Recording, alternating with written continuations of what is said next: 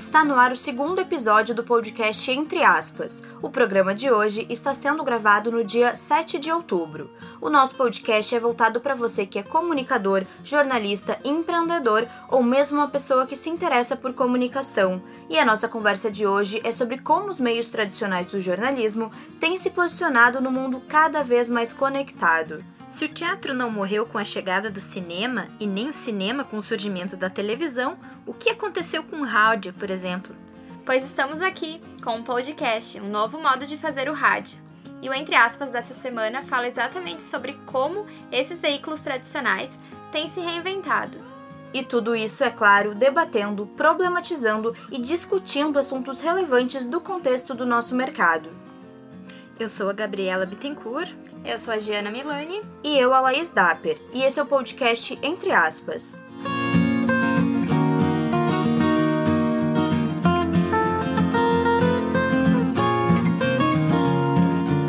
Hoje, a notícia precisa estar na internet.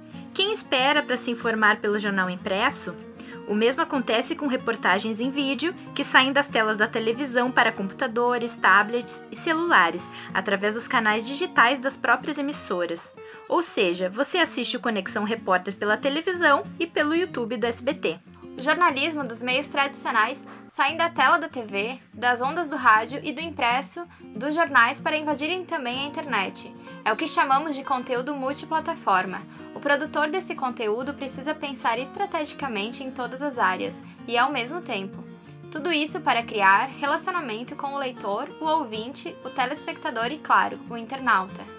Isso faz parte da reinvenção do mercado para se adaptar aos novos consumidores. O Instituto Verificador de Comunicação, que auditora plataformas de mídia, revela queda de assinantes e leitores de jornais e revistas em 2018, isso em comparação com 2017. Já por outro lado, houve crescimento nesse tempo nas assinaturas digitais. De acordo com dados da pesquisa estatista, mais de 2,5 bilhões de pessoas no mundo têm acesso à internet. Isso corresponde a 35% da população mundial as redes sociais mais usadas são Facebook, YouTube, WhatsApp, WeChat e Instagram.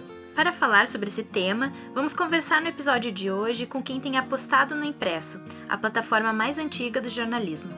Isso mesmo, o Leandro Galante está indo na contramão de quem fala que o impresso vai morrer. Ele é jornalista formado pela Universidade de Caxias do Sul, a UX, desde 2015 e dirige o jornal O Estafeta, de Veranópolis, na Serra Gaúcha.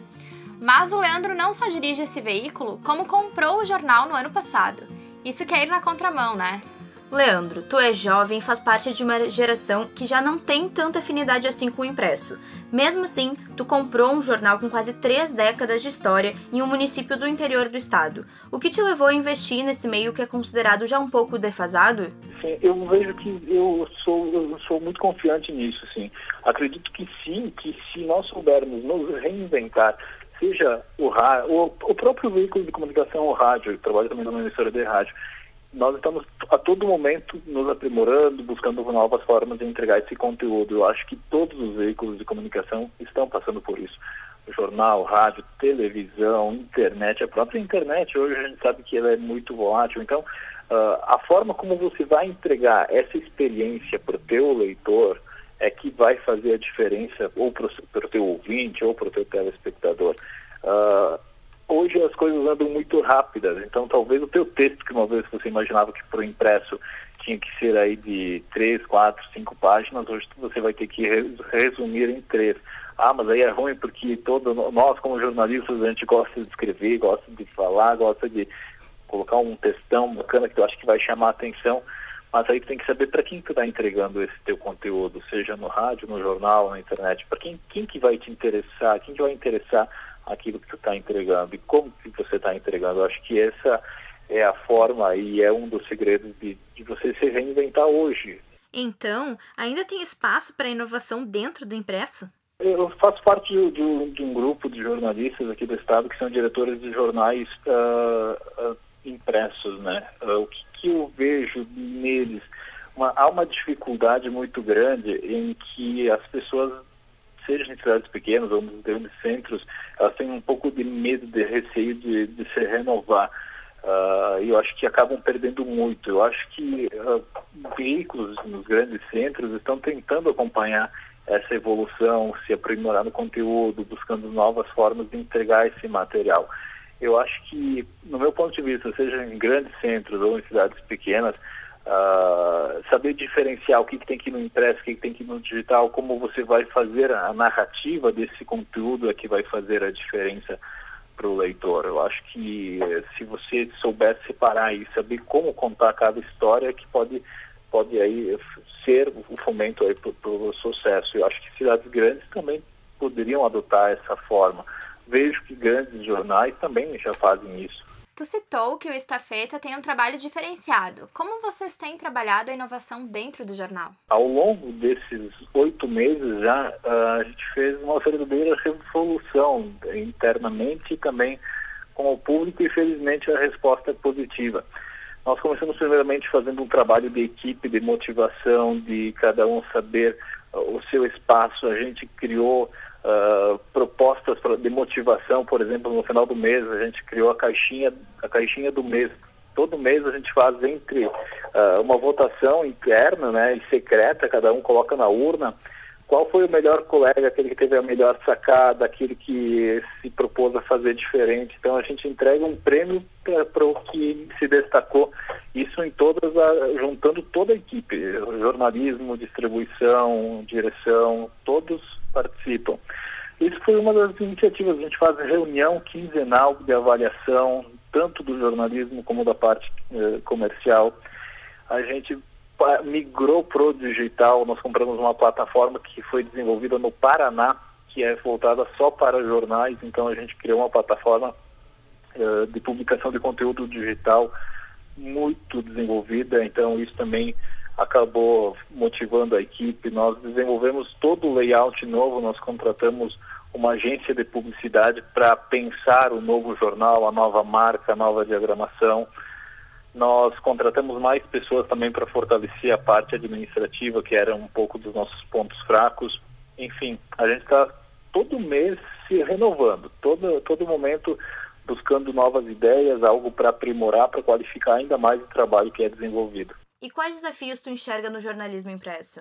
Uh, nós trabalhamos com algumas questões internamente que são, primeiro, Uh, nós fortalecemos o nosso carro-chefe, que é o impresso. Mantemos o carro-chefe porque ele é, ele é, forte no interior do estado e chama bastante atenção. Como fortalecer daí uh, o carro-chefe? Nós trabalhamos um estilo mais apro se aprofundando no conteúdo. Você pode ter visto esse assunto. Uh, vamos usar um exemplo da edição dessa semana, básico. O IBGE divulgou a estimativa populacional a maior parte dos veículos de comunicação tratou os números, a estimativa e tudo mais. Nós fomos buscar quem são esses novos veranenses. Então, os demais veículos de comunicação tratam o assunto, no digital também, a estimativa, nós não, nós vamos entender quem são essas pessoas, esses novos veranenses. É um exemplo, se aprofundando no conteúdo daquilo que você já viu, talvez, mas de uma forma diferenciada. Uh, esse mesmo conteúdo que você viu no impresso, daqui a um tempo ele vai estar no digital, essa reportagem especial, mas nós esperamos sempre que passe um tempo, uma semana, duas, e nós colocamos lá também esse conteúdo mais aprofundado. No digital, o que, que nós estamos trabalhando hoje? Questões mais factuais, do dia a dia, trânsito, segurança pública, aquelas questões de utilidade pública. Então, isso você vai encontrar no nosso site, nas nossas plataformas digitais, nas Uh, enfim, todos essa, eh, todo, esse, todo esse conteúdo. Nosso objetivo é também criar uma web TV nas, nos próximos meses, estamos trabalhando para isso. E o principal é trabalhar o digital, claro, naquilo que interessa no dia a dia para as pessoas, e no impresso aprofundar o conteúdo, contar histórias eh, que façam a diferença, histórias de vida, trabalhar, fazer um resgate eh, de questões de história e também nós lançamos cadernos diferenciados para o impresso. Por exemplo, nessa semana vai estrear amanhã, inclusive, o caderno Fala Aí, que é um caderno produzido pela União Municipal dos Estudantes. Então, eles vão tratar dos assuntos que interessam a eles. Outros cadernos, somos da terra da longevidade, então nós vamos ter um caderno para o público mais idoso. Isso no impresso.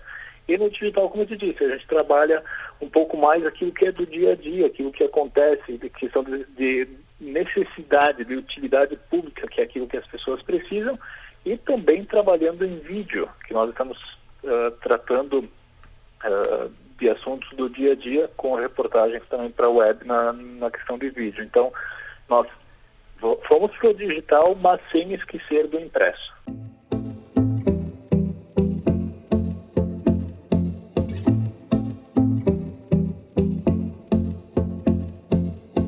O Leandro nos contou também que para monetizar esse trabalho, o Estafeta tem trabalhado com assinaturas anuais, investindo na venda de publicidade e criando cadernos especiais. E ele acredita que esse modelo poderia ser aplicado em veículos maiores também. Isso abre uma grande discussão sobre a monetização do jornalismo, não só dos meios tradicionais, mas das novas mídias que estão surgindo. No impresso, tivemos duas decisões recentes que abalam a arrecadação de jornais. Duas medidas provisórias determinam que empresas privadas não mais precisam publicar balanços financeiros em jornais. Além disso, leilões, licitações públicas e editais também não vão mais ser publicados. Ou seja, muitos veículos vão ser prejudicados pelo dinheiro que entrava dessas empresas. Esse é mais um desafio na monetização do jornalismo, né? Uma pesquisa do Fact Tank, um site que traz notícias através de dados, aponta que a receita de publicidade, ainda a principal fonte de renda de veículos impressos, tem caído consideravelmente. Em 2016, foram investidos 18 bilhões de dólares nesse tipo de anúncio nos Estados Unidos, o que é, o que é quase um terço do que era investido há 10 anos. Em 2006, o valor era de 49 bilhões. Por isso é interessante ter uma visão diferente, assim como a do Leandro, que nos mostra que, mesmo com essas dificuldades, é possível sobreviver do jornalismo tradicional. E mais do que isso, o nosso bom e velho impresso segue vivo, mesmo que dando suas remadinhas. Se estamos falando de veículos tradicionais, não temos como esquecer da televisão, a queridinha dos brasileiros. Mas mesmo sendo a queridinha, como a Jana disse, o tempo médio que as pessoas passam em frente à televisão tem diminuído no Brasil.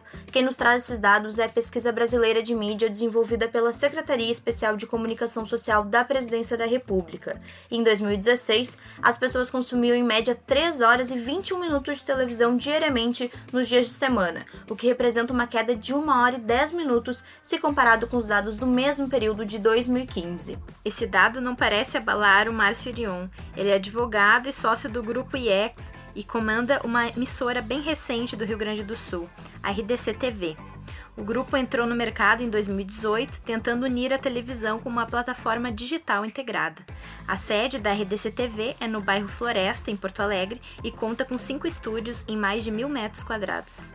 Márcio, a RDC TV é uma mídia plata multiplataforma, ou seja, dá para assistir tanto pela televisão, que nós já estamos acostumados, quanto ao vivo pelo Facebook e o YouTube. Tu acredita que esse seja um formato de resgate da televisão, algo para ser pensado por grandes emissoras? Sem dúvida, eu acho que a gente, nós vivemos um momento de ruptura do, do, do sistema, do, do processo tecnológico de comunicação. Uh, o programa de vocês, por exemplo, agora, um podcast, ele é um resgate de um modelo de rádio onde ele, ele ultrapassa as barreiras uh, daquele sistema de retransmissão, onde as pessoas podem estar a qualquer momento e em qualquer lugar, de qualquer forma, nos escutando. E esse é o desafio da nova comunicação. Né?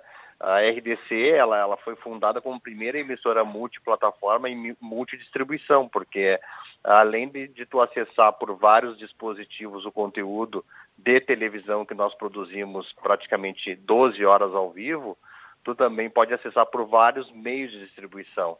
Ou seja, o sinal aberto do futuro é o modelo RDC TV. Nos conta um pouco mais sobre a RDC TV. Qual que é a proposta de vocês? Sim, a RDC TV, é, no, na, na, sua essência, ela procurou, uh, dentro do seu uh, business plan, do master plan também, uh, identificar oportunidades de se posicionar no ambiente de comunicação. Hoje nós temos um sistema de comunicação verticalizado, onde o, o, conteúdo, basicamente, a grande maioria dos conteúdos das TVs, das grandes emissoras, eles são gerados no eixo Rio-São Paulo e redistribuídos a nível nacional. E as sucursais, como é o caso das grandes emissoras no Rio Grande do Sul, elas acabam tendo pouco tempo para produção de conteúdo local. E, na verdade, as coisas acontecem na cidade, né? Na, na, ou seja, nos estados, na cidade. E, e, claro que tem uma relevância muito grande a informação nacional, mas a gente não pode deixar de produzir conteúdo local. Então a, a RDC nasceu, se posicionou nesse, nesse, nesse vácuo uh, de produção de conteúdo local, dedicadas uh, 100% ao seu tempo numa, numa grade de programação com esporte, com programas de variedade, com programas de cultura, com cobertura de eventos no estado, ou seja, se posicionando na geração de conteúdo local e exportando esse conteúdo. Tu abriu a emissora em um momento em que outros veículos reduziram o espaço da programação local. Tu acredita que a RDC TV acaba cativando um público órfão do conteúdo regional? Eu acredito muito nisso. Na verdade, eu acho que essa é a lacuna, esse é o desejo do telespectador de, de consumir conteúdo local. É, claro que o momento não era só de dificuldade para as emissoras de televisão no Brasil, era um momento de dificuldade para todos os empresários no Brasil. A gente vem passando por uma crise estrutural que tem atingido todos os setores e obviamente que se tu não tem um setor produtivo, um setor onde as, as empresas possam investir, produzir mais, contratar, gerar emprego, é, evidentemente que aquela despesa lá na linha na linha do não operacional, que é o marketing, onde entra a comunicação, ela vai ser reduzida. Então era um momento uh, realmente de um desafio uh, redobrado, mas também de oportunidade, porque nós já estamos percebendo que o Brasil uh, vem se, se reestruturando, agora dá sinais de uma, de uma retomada da economia, a julgar pela taxa de juros caindo, ou seja, a menor taxa de juros histórica do país, e isso vai impactar, obviamente e objetivamente, no aumento da produção, geração de emprego e, consequentemente, também uh, uh, as emissoras de televisão vão ter que se reinventar e se posicionar em fazendo uma entrega ainda melhor, né? Eu entendo que a RDC TV ela tem esse papel, ela tem o papel de fomentar e valorizar as coisas boas do Rio Grande do Sul, em especial o empresariado, em especial a, a, nossa indústria, em especial a nossa, a nossa indústria de prestação de serviço e também, obviamente, uh, mostrar os eventos, mostrar os acontecimentos que tem aqui no Estado para o Brasil, para o mundo e para o Rio Grande do Sul. Uh, eu acredito muito que uh, nós temos uma característica no Rio Grande do Sul de nos conectarmos com o que é daqui, com o que é nosso, né? Por isso o slogan da RDC TV é o Rio Grande se conecta aqui, porque a, tu pode entender também que existem milhares de gaúchos, no mínimo mais de 10 milhões de gaúchos fora do estado, que querem se conectar com o que está acontecendo aqui no nosso estado e que até então, até o surgimento da RDC, não tinham essa oportunidade. Assim como vemos o boato da morte do impresso, também existe o da morte da televisão. O telespectador não tem mais poucas opções para assistir, com a chegada do cabo e depois do streaming ele pode escolher ainda mais. Além desse contexto, qual é o maior desafio de empreender e administrar uma emissora de televisão? Nós somos um bebê, né? Nós estamos há um ano e, e dois meses, quatro meses no ar. Temos é, muitos projetos ainda para anunciar. Então a gente tem muitos desafios é, tecnológicos de automação também, é, dos nossos estúdios. Nós somos a, única emissora no Rio Grande do Sul com cinco estúdios independentes, com capacidade de gerar mais de 60 programas ao mesmo tempo. Então, uh, existem muitos desafios na produção de conteúdo e também no posicionamento da RDC. Então, como que a captação de publicidade e monetização da emissora, por ser apresentada como multiplataforma, tem algum diferencial na venda de publicidade? Na verdade, por nós sermos uma, uma emissora multiplataforma e conectada com o modelo digital e também disruptiva por, por, por gerarmos um conteúdo local 100% do nosso tempo com os assuntos daqui, a gente não, não tem aquela, aquele modelo de monetização uh, tradicional dos grandes veículos que ficam só na mídia, né? A gente tem vários outros produtos que nós estamos lançando que tem conexão com o nosso negócio, que acabam uh, nos subsidiando e nos, nos gerando uma, uma corrente, uma sincronia de monetização. Uma barreira aí, assim, importante de ser pautada e discutida até no mundo acadêmico, tem que ser enfrentado. Existe uma grande diferença, na minha visão, uh, do modelo de comunicação onde tu, tu busca monetização pelo jornalismo ou pelo entretenimento, né? Quando tu fala em geração de conteúdo focado no entretenimento, uh, como é o que se tem hoje, os jovens hoje, a grande maioria, uh, está conectado ao conteúdo que interessa, né? Então é Netflix, as suas séries, tu vê poucos jovens conectados com a notícia, com a parte de jornalismo. O jornalismo, historicamente, ele sempre foi um ambiente de pouco reconhecimento em termos de monetização. Uh, se percebe muito mais oportunidade de monetização na parte de entretenimento, de geração de conteúdo, do que do jornalismo. Mas isso não pode ser abandonado. O jornalismo tem um papel importante para a sociedade. Então, conciliar isso é o desafio. Gente realmente tem streaming, tem internet, novos meios de assistir a televisão, mas muitas pessoas ainda assistem de maneira tradicional. E também nós vemos um novo cenário se formando. A youtuber e jornalista Natália Arcuri, por exemplo, criou o maior canal de finanças do mundo e na semana passada estreou na TV aberta o formato do reality show que ela já produzia na plataforma. Mas além de passar para todo o Brasil pela Band, os episódios seguem sendo disponibilizados no YouTube. Ainda sobre a televisão, não podemos esquecer da telenovela. A audiência da novela das nove da Globo, A Dona do Pedaço, está indo muito bem. O produto tem uma repercussão muito grande nas redes sociais e o mais legal de tudo é a monetização. Eles estão com vários anunciantes e um deles é a Fiat, que optou por usar como garota propaganda uma personagem que é uma digital influencer. Então, é preciso encontrar fôlego e novas alternativas. Esse foi o segundo episódio do podcast Entre Aspas, que vai levar para ti assuntos relacionados com o mundo do jornalismo.